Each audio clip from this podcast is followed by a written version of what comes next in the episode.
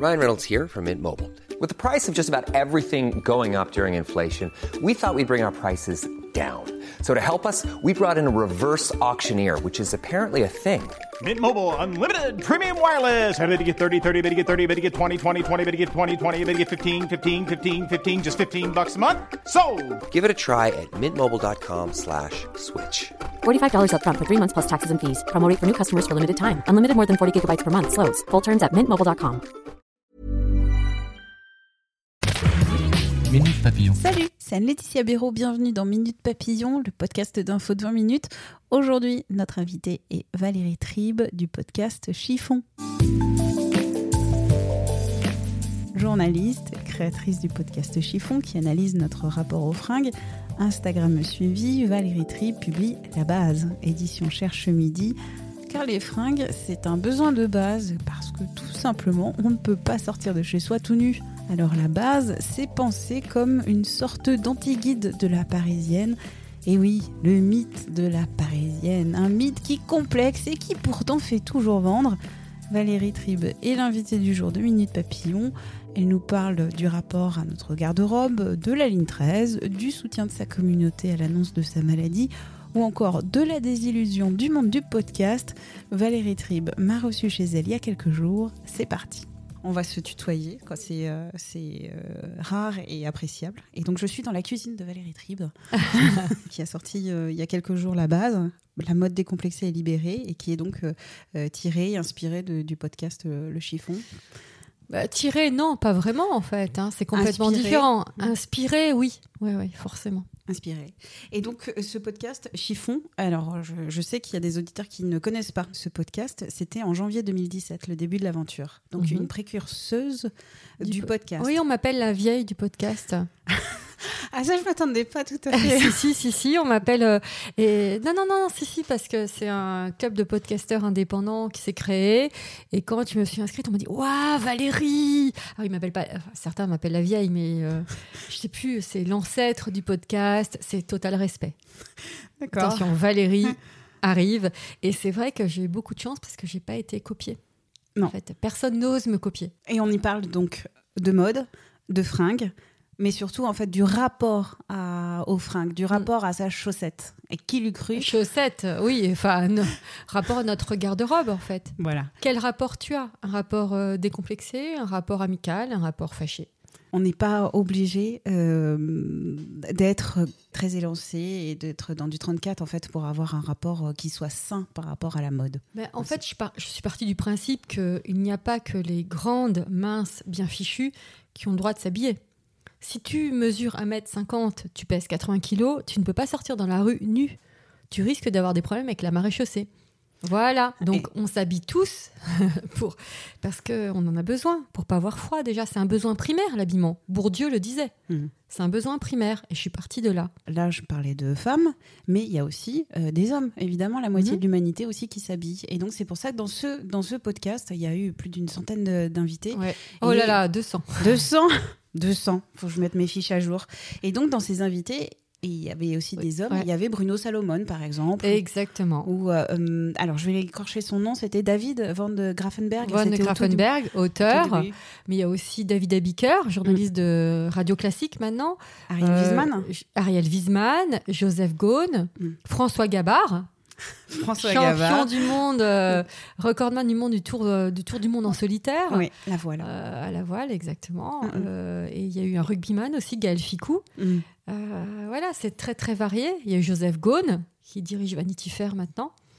Et il y a aussi beaucoup de femmes. Et dit. beaucoup de femmes, très variées aussi. Très varié. Ça peut passer de Inès de la Fressange à presque la voisine de palier. Quasiment, ouais, exactement. À une avocate, euh, à euh, une mère de famille hyper lookée, à une influenceuse très en vogue, à dans 15 jours une reporter de guerre, à la semaine prochaine une journaliste de TF1 euh, qui couvrait la mode dans les années 90, à euh, la semaine dernière Elise Nicole, actrice. Voilà, je, je balaye. Et en fait, je m'amuse avec ça. Je me dis, voilà, chaque. Enfin, alors avant, c'était chaque vendredi. Maintenant, j'ai un peu. euh, J'ai tellement de travail à côté avec la base que j'ai j'ai un peu ralenti le rythme de chiffon. Mais j'ai envie que mes auditeurs se disent, waouh, c'est une pochette surprise. Qui Valérie a pu nous ramener Mm.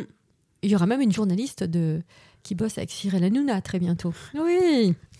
Waouh, teasing. Ça, c'est bon Méga pour... teasing. Méga Et teasing. après, on, je vous emmènerai chez Dior en janvier, par exemple. C'est, Une invitation. et ça m'amuse de, de me dire, voilà, oh là là, c'est très différent. Mm. Et moi, ça me permet de découvrir des univers complètement variés aussi. Et oui, d'ailleurs, qu'est-ce qu'on y apprend d'avoir rencontré 200 personnes euh, qui parlent de, de ce rapport au Et vêtement bah, ça, ça m'a apporté la base.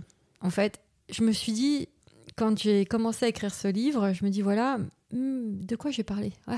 Parce qu'au départ, j'ai dit à mon éditrice, je te préviens, je ne veux pas une photo de moi et je ne veux pas parler de moi.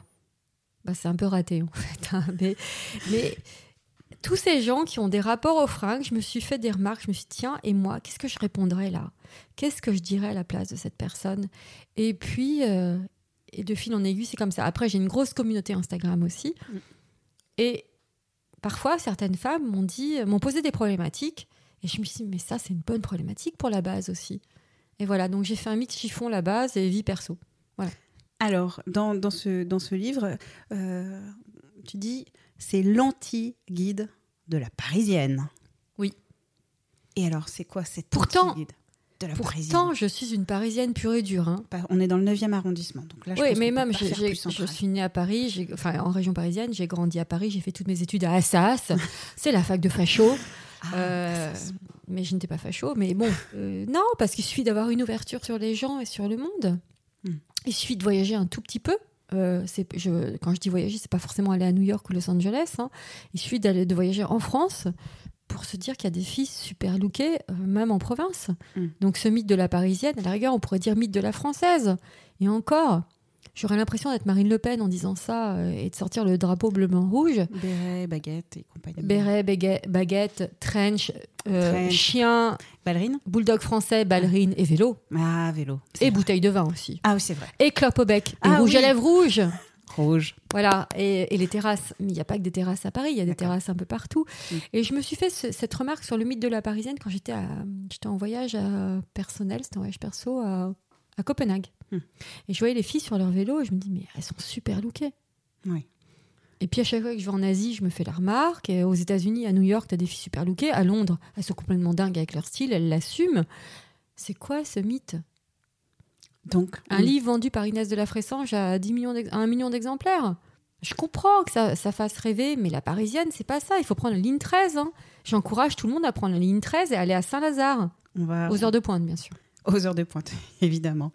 Je lisais en fait, est-ce que tu y as appris une recette personnelle pour combattre le mal en assumant une légèreté nécessaire pour s'aimer assez et vivre pleinement? J'avais l'impression que cette phrase est tellement belle de l'accrocher quelque part en tant que mantra. Je vais Pour- peut-être la, la mettre sur une carte postale et je vais la vendre très très cher. Voilà, comment voilà on arrive à trouver cette recette personnelle pour combattre le mal en assumant une légèreté nécessaire pour s'aimer et vivre pleinement? Alors ça, je l'ai écrit quand j'ai découvert que j'avais une leucémie. Parce qu'à la fin de mon livre, euh, donc je devais finir ce livre, je crois que la deadline, ça devait être le 20 juin.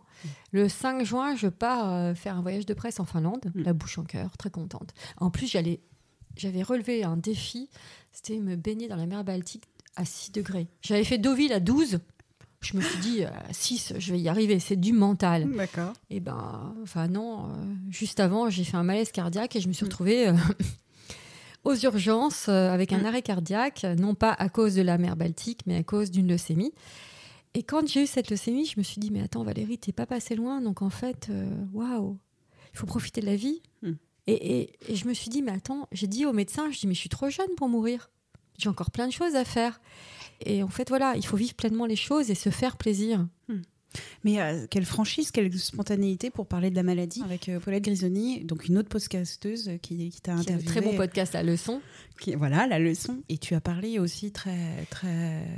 Mais en fait, si tu veux, euh, quand je fais des, des- des voyages de presse, je montre tout en story. Parce qu'il y a des filles qui adorent voyager. Et donc, je leur montre les bons côtés pour leur donner envie d'aller. C'était pas le contrat, mais ça me fait plaisir de partager. Et je leur dis, bah voilà, après cette journée passée à, à Co- à Helsinki, euh, rendez-vous demain, je plonge. Et le lendemain, il n'y a plus personne. Eh oui. Et le jeudi, il n'y a plus personne non plus. Donc là, les gens commencent à m'écrire en me disant Mais qu'est-ce qui se passe? Et ma fille m'appelle et me dit Maman, qui savait hein, ce qui m'arrivait, elle me dit Maman, il y a un problème, c'est qu'il y a des filles qui commencent à s'inquiéter dans ta communauté. Elles, elles m'écrivent Il faut que tu communiques. J'en parle à une amie qui est directrice de com de crise, qui est au courant. hein. J'avais un- j'avais euh, mon groupe d'amis, on avait créé un compte euh, commun sur WhatsApp. Et Pascal me dit il faut que tu communiques. Profite de, de ce statut de journaliste. Ben, on savait que j'allais pas mourir là, parce Ouais. que le, le- le premier jour, on a dit à mon mec elle va mourir. Bon, là, c'était pas très drôle. Là, Ouais, on n'y pense pas Instagram. C'est après, quand on me dit voilà, votre leucémie, elle est chronique, Mm. elle ne se guérit pas, mais elle se soigne. Vous allez pouvoir avoir une vie normale. Il va falloir apprendre à vivre avec. Avec les ponctions, les prises de sang, votre traitement, si vous le respectez, tout va bien se passer. Vous avez plus de chances de mourir dans un accident de voiture que de cette leucémie. Et donc Pascal me dit, mais dis-le sur Instagram, les gens vont apprendre. Et c'est comme ça que j'ai fait ce post en disant, voilà, voilà ce qui m'arrive, voilà ce qui va, ce qui va se passer. Et j'ai décidé de créer le hashtag euh, la, la futilité est essentielle dans ces moments-là. Et j'ai reçu un flot, un flot, un flot de messages.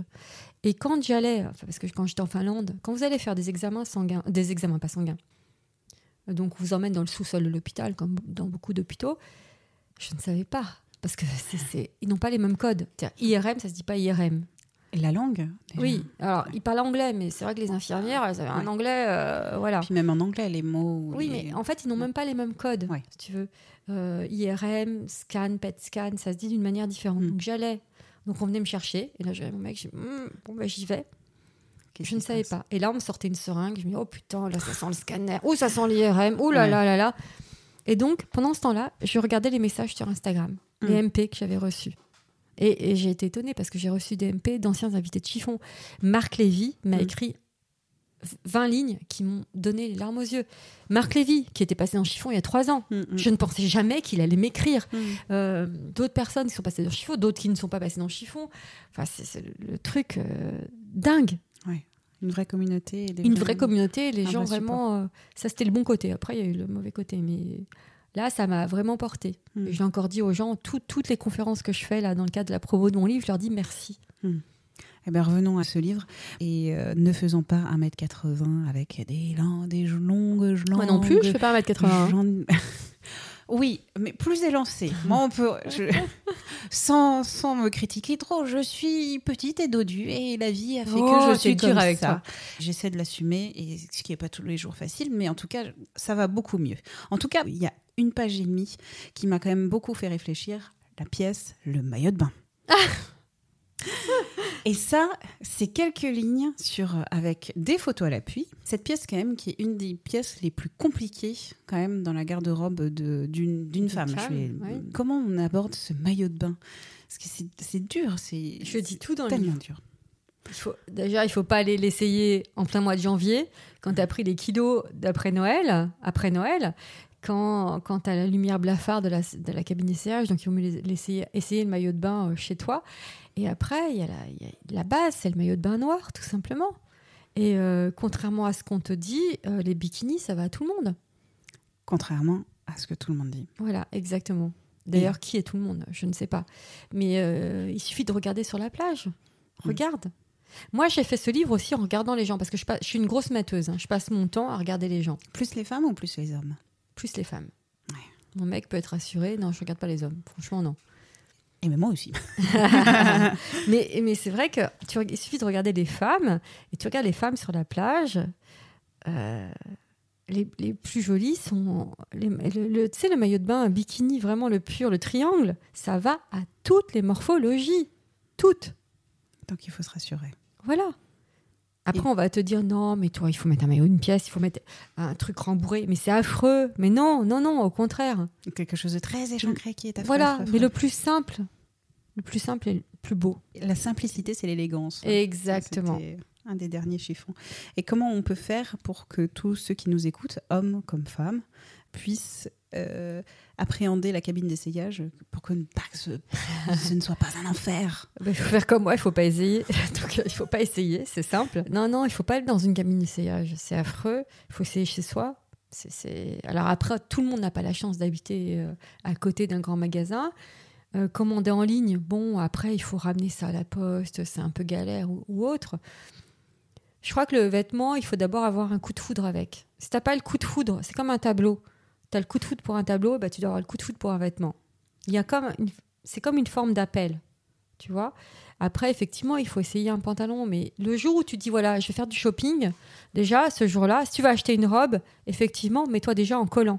Hmm. Euh, si tu vas acheter une robe alors que tu es euh, en jean, il faut enlever le jean. Donc tu te retrouves en chaussettes devant la, la- la- le, le miroir. C'est pas top. Oui. hein. Il suffit que tu aies des poils. Là, c'est non. Et la peau de croco. parce Exactement, évidemment, évidemment. Et blanche, évidemment. Très, Donc très non, beau. il faut déjà s'habiller en condition. Mm. Tu vois, tu vas t'acheter par exemple, tu veux t'acheter un pantalon, mets-toi en pull en haut. Tu vois, Mm. prévois les belles chaussettes et les belles chaussures. Et déjà, on sera un peu moins Voilà, déçu ou horrifié. exactement. Euh, ce, ce moment sera beaucoup moins malaise que, que, que ça peut l'être, ou que ça a pu l'être pour beaucoup d'entre nous. Euh, est-ce que euh, cette mode décomplexée et liberté et libérée, pardon, est-ce que c'est un, c'est un mot dans l'air du temps aussi pour, euh, pour euh, toutes ces femmes ou, finalement ça n'a rien à voir? Ah, je me refuse d'être à la mode. Donc maintenant, avant, il fallait il fallait être féministe et être dans la sororité, mot qui est complètement utopique et absolument pas appliqué parce que dès qu'on peut euh, donner un coup de pied, enfin un croche-pied à une copine Mm. pour y arriver dans le boulot, notamment dans la presse féminine et la mode, hein, euh, il n'y a pas de sororité. On le sait très bien. Sur un- il suffit de regarder Instagram aussi. C'est le premier lieu où il n'y a aucune sororité. Donc tous ces trucs-là, tous ces, ces phénomènes à la mode euh, m'embêtent. D'accord. Ces phénomènes de masse. Moi, je parle pas de la mode du vêtement. hein. Je parle des tendances, comme bouffer healthy, bouffer bio, bouffer, euh, bouffer euh, sans gluten. Mais le sans gluten, mais c'est. Mon mec qui est pharmacien il y a 10 ans, il te dirait que personne ne parlait du sans gluten. Mm. Donc euh, il y a à peine 1% de la population allergique au gluten. Ouais. Donc euh, non, ça ne fait pas maigrir de ne pas bouffer sans gluten. Il faut arrêter avec ça. Et le problème, c'est que maintenant, on nous formate. On formate les femmes, surtout les femmes. Les femmes, elles doivent. Donc maintenant, une femme doit avoir 30 ans, être jeune, faire du yoga tous les jours, euh, être même preneur, parce qu'il faut sortir de sa zone de confort. Donc il faut abandonner ton CDI, te mettre à ton propre compte, avoir des enfants parfaits, si possible Instagrammable, c'est mieux, tu vois, habiller pareil, avoir un mari parfait. Mais il y a 30 ans, ces injections sur la femme aussi, c'était pareil. Il faut Oui, être belle, mais c'était c'était un beau mari, euh, des beaux Ouais, mais c'était dans la presse féminine. Tout le monde ne la lisait pas. Maintenant, Instagram, c'est accessible à tout le monde et c'est gratuit. Mm. Donc, c'est d'autant plus dangereux. C'est un média gratuit. Il faut voir les chiffres d'Instagram. Je pense qu'il n'y a aucun magazine féminin qui a eu des chiffres d'Instagram. Donc, euh, voilà, moi, ça, c'est. le côté trouve- normatif et prescripteur d'Instagram euh, par rapport à- aux autres communications ou aux autres médias qu'il y a pu y avoir il y a 10 ans, 20 ans. euh, Ouais, ouais. D'accord. Alors, ça dérive un petit peu, mais le monde du podcast, donc euh, vu que tu étais une précurseuse, comment aujourd'hui tu le vois? C'est devenu un monde impitoyable. Euh. Je suis la première à me dire que je vais peut-être bientôt arrêter. Je voulais arrêter chiffon. Je voulais rester sur une note positive. Et puis, euh, quand je là, je suis en tournée avec mon livre et toutes les femmes qui viennent me voir en me- en disant Mais chiffon, c'est mon rayon de soleil. Je fais du sport en écoutant chiffon. Alors, ça me paraît dingue, ça. Je cours en écoutant ma voix, ça me paraît dingue. Je fais la cuisine en écoutant Ah, chiffon. ça, oui. Moi, je, voyage en écoutant chiffon. Je me dis non, c'est pas possible, je peux pas arrêter. Je vais lever le pied. Après, euh, le monde du podcast est devenu un monde absolument impitoyable, comme la presse féminine, hein, comme la presse en général. Je dis la presse féminine, la presse en général. C'est devenu un petit milieu, un microcosme, Mm. tenu toujours par les mêmes. Moi, je n'appartiens à aucun groupe. Maintenant, il y a tellement d'argent en jeu, le modèle économique n'est pas fixé, Mm. donc du coup, c'est du n'importe nawak. Je suis désolée, c'est pas français, mais ça, ça, ça reflète bien. mais tu trouves que pensée. euh, il y a- ça s'est durci et donc les. Ça s'est extrêmement durci. On fait croire aux gens que c'est un miroir aux alouettes. Donc maintenant, il y a des boîtes, de- des boîtes qui sont créées. Mais j'ai- vu tout ça se créer. Si tu veux, Mm. moi, au début, quand j'ai dit je vais lancer un podcast, on me dit mais tu vas lancer quoi? Mm. C'est quoi? C'est quoi un podcast? C'est une radio? J'expliquais, non, c'est pas tout à fait ça. Ah ouais, enfin bon, ouais, mais reviens à la presse écrite, c'est n'importe quoi. Enfin, c'était ça. Les bureaux de presse m'ont fermé, la- la- la- m'ont claqué la porte au nez. Mm. Tout le monde dit, moi, tu pars dans ton délire, reviens après. Maintenant, on me dit, oh, t'as été un génie. Bon. Et euh, mais maintenant, le modèle économique reste à se fixer et on fait croire aux gens que euh, qui vont devenir très riches en créant un podcast. C'est absolument faux parce que pour créer un podcast, qu'est-ce qui a fait le succès de Chiffon? C'est pas moi, hein, c'est pas mon contenu. C'est parce que j'avais 30 000 followers sur Instagram. Donc j'avais déjà une communauté bien engagée. Mm. Moi, il y a des filles qui viennent me voir et disent Je vais créer un podcast. Je leur dis T'as combien de followers sur les réseaux sociaux? Bah, euh, moi, j'en ai pas. Bah, je dis bah, Bon courage, qui va t'écouter Ouais.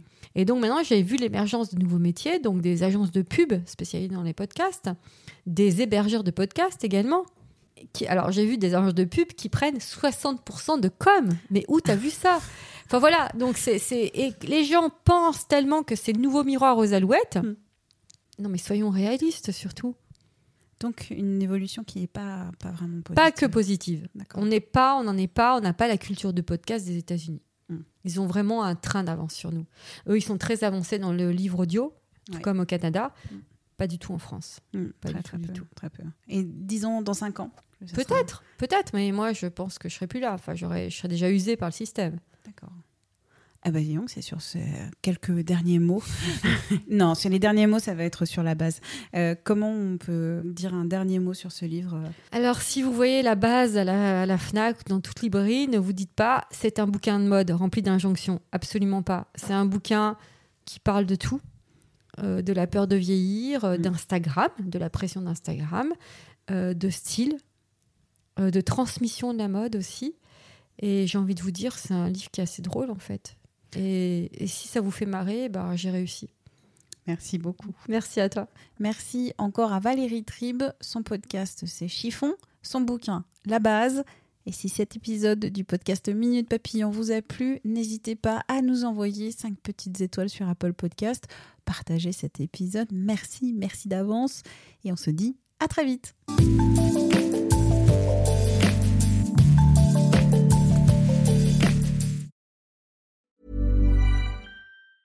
Mom deserves the best, and there's no better place to shop for Mother's Day than Whole Foods Market. They're your destination for unbeatable savings, from premium gifts to show-stopping flowers and irresistible desserts. Start by saving 33% with Prime on all body care and candles. Then get a 15-stem bunch of tulips for just $9.99 each with Prime. Round out Mom's menu with festive rosé, irresistible berry chantilly cake, and more special treats. Come celebrate Mother's Day at Whole Foods Market. Planning for your next trip? Elevate your travel style with Quince. Quince has all the jet setting essentials you'll want for your next getaway, like European linen, premium luggage options, buttery soft Italian leather bags, and so much more. And it's all priced at 50 to 80% less than similar brands. Plus, Quince only works with factories that use safe and ethical manufacturing practices. Pack your bags with high-quality essentials you'll be wearing for vacations to come with Quince. Go to quince.com slash trip for free shipping and 365-day returns.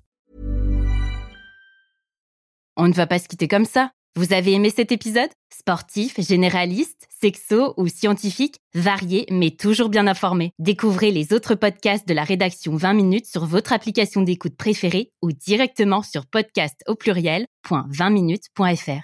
Et merci de nous avoir écoutés.